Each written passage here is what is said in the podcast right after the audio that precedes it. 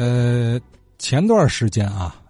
呃，得有一段时间了，得有日子了啊。不知道您还记得不记得？节目里啊谈论过一阵儿这个，呃，同义庄地区的事儿。哎，当时提到了天津传统粮食货站业的一段往事，就是说那个万春斗店呢。哎，呃，当时之所以让我们持续的对万春斗店产生兴趣，是因为有这么七八张老照片的面试。啊，您可能还有印象啊，哎，那个拍摄的都是四十年代初期万春斗店内景的状况，很珍贵的照片啊。谁拍的呢？日本人，啊，更确切的说是一家机构，叫华北交通株式会社啊。那么在当时那个阶段的节目行进中，我记得啊，有一位听友先生提供了一些家族记忆，他的父辈。就曾经在万春斗店经营过粮食生意，哎，呃，他们记得啊，说有一度天津这边的这个粮船过来之后啊，哎，他就不在南运河边的这个万春斗店上岸交易了，而是要啊继续通过海河运输到东站这一块哎，就这个事儿，张振海先生试着根据自己的经验啊聊几句，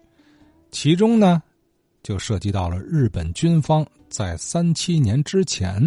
在我们天津河东这一带的一些活动，我们听听。以前呢，有个刘先生谈到了他的父亲曾经在万村斗店呢学徒，呃，当时啊，咱们群里头晒出了八张照片，是由华北交通株会社拍摄的，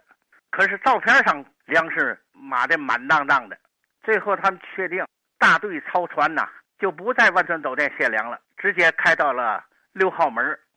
这些大操船为什么停在六号门这？还有一个问题，关于那个华北交通租税社旧址的这两个话题，我也做点功课。我认为啊，这个华北交通租税社就在六号门的旁边。今天的理工立交桥是二零零年前后修建的。以这个立交桥为界，往东全是当年的俄租界，它的西边是英属出资兴建的东货厂，而今天就在这八角这儿西边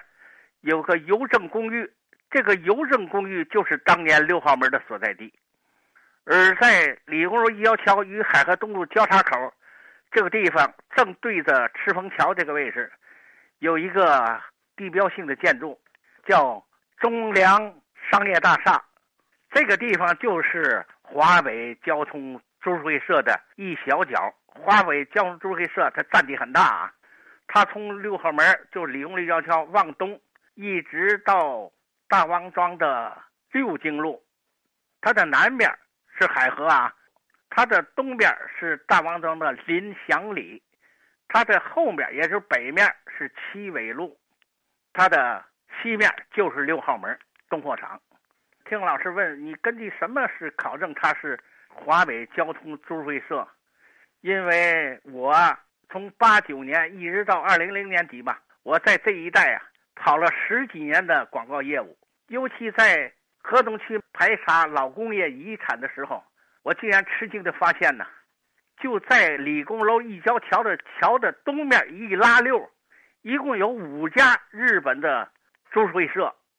华北交通、华北电建、华北电讯，还有华北橡胶株式会社，还有一个一九一七年来的满铁株式会社，一共是五家。一九三五年这个时期，小日本在大石固啊，还建立了日本发电厂、大和木材厂、福泉硫酸厂、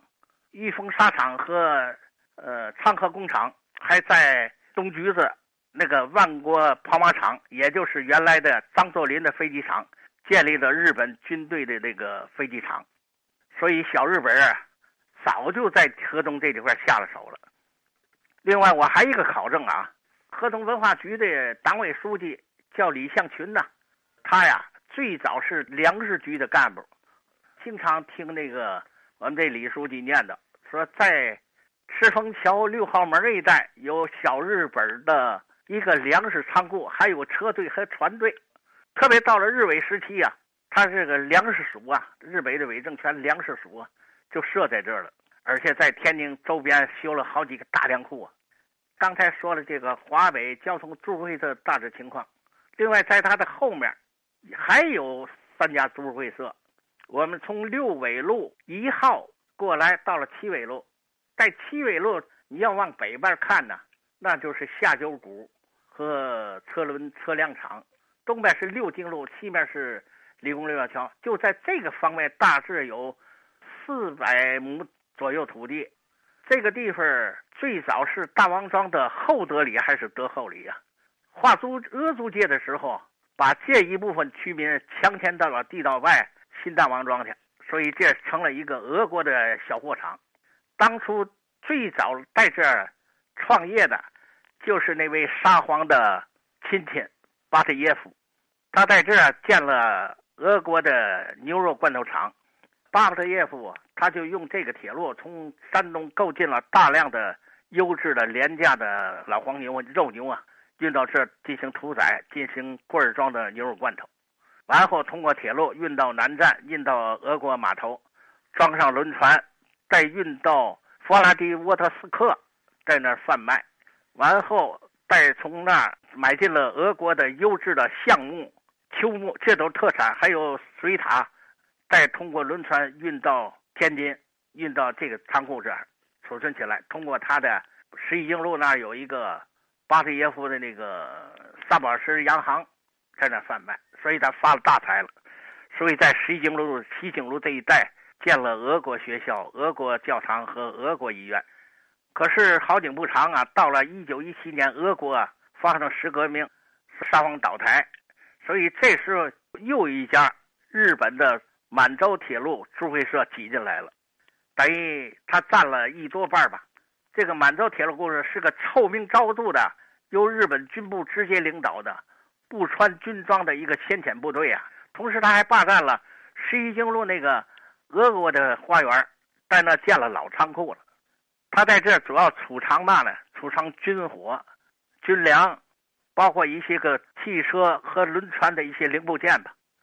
日本战败以后，这个地方国民党的八十四军的一个虎威团呢，还是什么团呢？猛虎团呢，就在这当了军火仓库了。解放后，这咱们解放军总后勤呢就接管了这个仓库了。当时五二年着了把大火，所以这个地方就给了呃水利部的三家单位，其中这个水电控制设备厂九十年代破产了，现在盖了一三座四十多层的高楼啊。这地方叫水电里，这个地方的原址就是俄国的巴菲耶夫的牛肉罐头厂这个位置。下面我们再说那几几家公司啊。一九三五年，这又进来了三家公司，头一家公司就华北电电朱会社，在今天的七纬路一号，而且这家公司啊，既在大石屋呢建了日本发电厂，并且在那有两个。中队周神金，嗯，这是三六年，而后他开始发电，往日租界往这儿送电，就是华北电电租会社解放以后就收为国有了。现在这家公司还有啊，另外还有一家就在这个牛肉罐头厂对面，也就是今天的六经路以东、七纬路以北、八纬路以南，这又一家华北。电讯器材租会社，大王庄人都管它叫华北电电厂，它是生产啊，呃，军用的电报，这三五年啊，军用的电报、电话、电缆以及交换台啊，厂长是一日本大佐呀，而且他这里有二十多名啊日本的那一个工程师，其中还雇佣了一百多名不到二百名的中国工人，这里有一个工头。叫李李德水啊，人称李坏水，这个家伙坏透了。大王庄是为非作歹，仗着日本人呢，是横吃横花了，谁不敢惹他？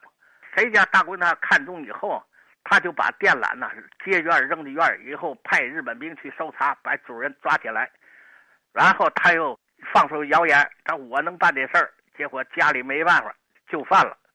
所以这家伙这日本投降以后就被枪毙了。这个厂到了战败以后，由国民党八十四军一个团接受了，继续生产电报、电话、电缆。改革开放以后，他也建了三产了，改成了天波大酒楼了。我们再说这个华北橡胶株式会社，这个也是小日本三五年建的，大王庄管它叫大竹橡胶厂，竹子的竹，这个厂长叫大竹，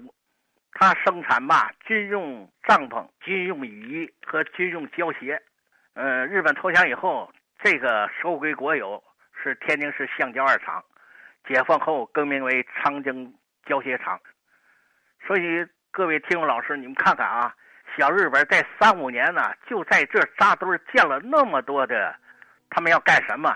那毋庸置疑啊，那是小日本在打响全面侵华战争之前，他们已经在这儿做好了充分的准备。其中最忙的还是这个华北交通株式会社。好，张振海先生啊，他讲的这个意思啊，就是在日本发动全面侵华战争之前，就是三七年之前，他已经一步一步的谋篇布局啊，在河东海河沿线哈，哎，营建了大批军方背景的日本企业，一直就把这个天津呢作为他们侵华战争的一个大本营来建设啊。那么话就说回来啊，引起这段内容的那家华北交通株式会社。